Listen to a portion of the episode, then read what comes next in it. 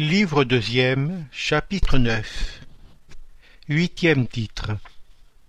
Influence des esprits sur les événements de la vie. Question 525 Les esprits exercent-ils une influence sur les événements de la vie? Réponse. Assurément, puisqu'ils te conseillent. Autre question exercent-ils cette influence autrement que par les pensées qu'ils suggèrent C'est-à-dire, ont-ils une action directe sur l'accomplissement des choses? Réponse. Oui, mais ils n'agissent jamais en dehors des lois de la nature.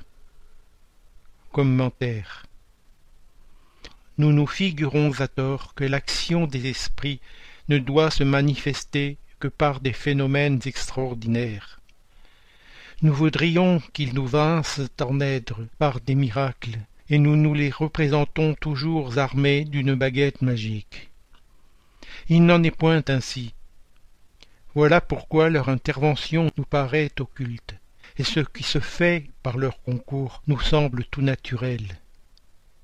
Ainsi, par exemple, ils provoqueront la réunion de deux personnes qui paraîtront se rencontrer par hasard ils inspireront à quelqu'un la pensée de passer par tel endroit.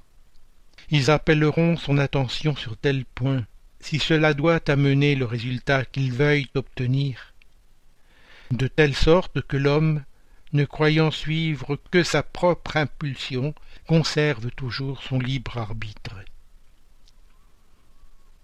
Question 526 Les esprits ayant une action sur la matière peuvent-ils provoquer certains effets en vue de faire accomplir un événement? Par exemple, un, homme doit périr. Il monte à une échelle. L'échelle se brise. L'homme se tue. Sont-ce les esprits qui ont fait briser l'échelle pour accomplir la destinée de cet homme? Réponse. Il est bien vrai que les esprits ont une action sur la matière, mais pour l'accomplissement des lois de la nature, et non pour y déroger, en faisant surgir à point nommé un événement inattendu et contraire à ses lois. Dans l'exemple que tu cites, l'échelle s'est rompue parce qu'elle était vermoulue ou n'était pas assez forte pour supporter le poids de l'homme. S'il était dans la destinée de cet homme de périr de cette manière, ils lui inspireront la pensée de monter à cette échelle qui devra se rompre sous son poids, et sa mort aura lieu par un effet naturel, et sans qu'il soit besoin de faire un miracle pour cela. Question 527 Prenons un autre exemple où l'état naturel de la matière ne soit pour rien. Un homme doit périr par la foudre. Il se réfugie sous un arbre. La foudre éclate et il est tué. Les esprits ont-ils pu provoquer la foudre et la diriger sur lui? Réponse. C'est encore la même chose. La foudre a éclaté sur cet arbre et à ce moment, parce qu'il était dans les lois de la nature qu'il en fut ainsi. Elle n'a point été dirigée sur cet arbre parce que l'homme était dessous, mais il a été inspiré à l'homme la pensée de se réfugier sous un arbre sur lequel elle devait éclater car l'arbre n'en aurait pas moins été frappé que l'homme fût ou ne fût pas dessous. Question 528 Un homme mal intentionné lance sur quelqu'un un projectile qui l'effleure et ne l'atteint pas. Un esprit bienveillant peut-il l'avoir détourné? Réponse Si l'individu ne doit pas être atteint, l'esprit bienveillant lui inspirera la pensée de se détourner, ou bien il pourra éblouir son ennemi de manière à le faire mal viser, car le projectile, une fois lancé, suit la ligne qu'il doit parcourir. Question 529 Que doit-on penser des balles enchantées dont il est question dans certaines légendes et qui atteignent fatalement un but? Réponse. Pure imagination, L'homme aime le merveilleux et ne se contente pas des merveilles de la nature. Réponse. Les esprits qui dirigent les événements de la vie peuvent-ils être contrecarrés par des esprits qui voudraient le contraire? Réponse. Ce que Dieu veut doit être. S'il y a retard ou empêchement, c'est par sa volonté. Question 530. Les esprits légers et moqueurs ne peuvent-ils susciter ces petits embarras qui viennent à la traverse de nos projets et dérouter nos prévisions? En un mot, sont-ils les auteurs de ce que l'on appelle vulgairement les petites misères de la vie humaine? Réponse. Ils se plaisent à ces tracasseries qui sont pour vous des épreuves afin d'exercer votre patience, mais ils se lassent quand ils voient qu'ils ne réussissent pas. Cependant, il ne serait ni juste ni exact de les charger de tous vos mécomptes, dont vous-même êtes les premiers artisans par votre étourderie. Car crois bien que si ta vaisselle se casse, c'est plutôt le fait de ta maladresse que celle des esprits. Autre question. Les esprits qui suscitent des tracasseries agissent-ils par suite d'une animosité personnelle ou bien s'attaque-t-il au premier venu sans motif déterminé uniquement par malice? Réponse. L'un et l'autre. Quelquefois ce sont des ennemis que l'on s'est faits pendant cette vie ou dans une autre, et qui vous poursuivent. D'autres fois il n'y a pas de motif. Question 531. La malveillance des êtres qui nous ont fait du mal sur la terre s'éteint-elle avec leur vie corporelle? Réponse. Souvent ils reconnaissent leur injustice et le mal qu'ils ont fait, mais souvent aussi ils vous poursuivent de leur animosité, si Dieu le permet, pour continuer de vous éprouver. Autre question. Peut-on y mettre un terme et par quels moyens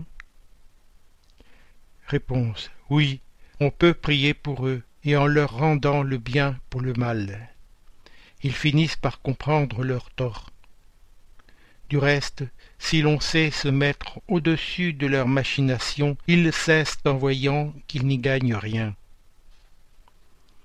Commentaire L'expérience prouve que certains esprits poursuivent leur vengeance d'une existence à l'autre, et que l'on expie ainsi tôt ou tard les torts que l'on peut avoir eus envers quelqu'un.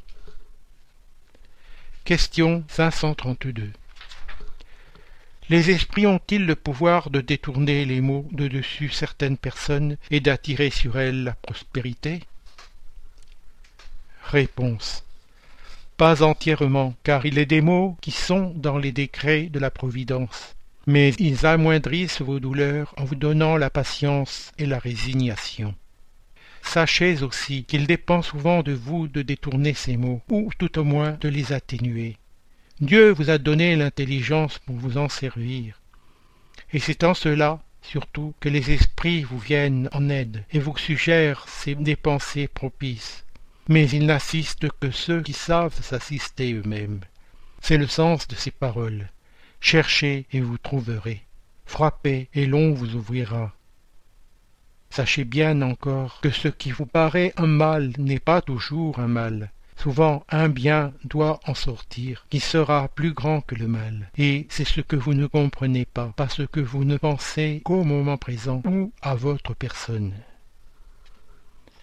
Question 533 Les esprits peuvent-ils faire obtenir les dons de la fortune si on les sollicite à cet effet?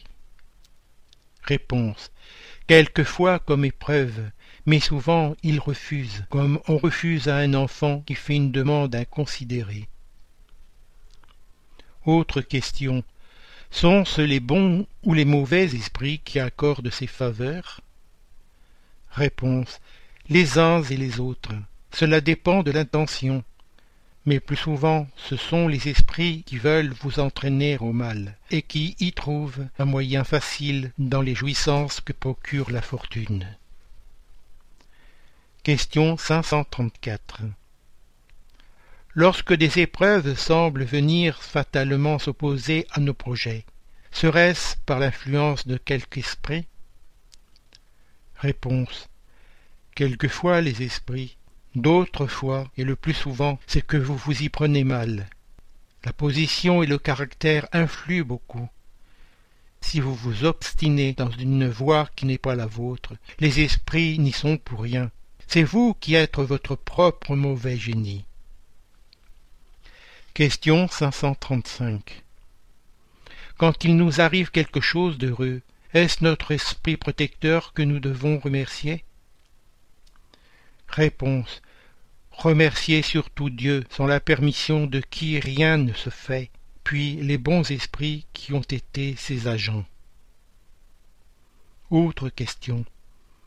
Qu'arriverait-il si on négligerait de le remercier? Réponse. Ce qui arrive aux agrats. Autre question. Cependant, il y a des gens qui ne prient ni ne remercient et à qui tout réussit? Oui, mais il faut voir la fin.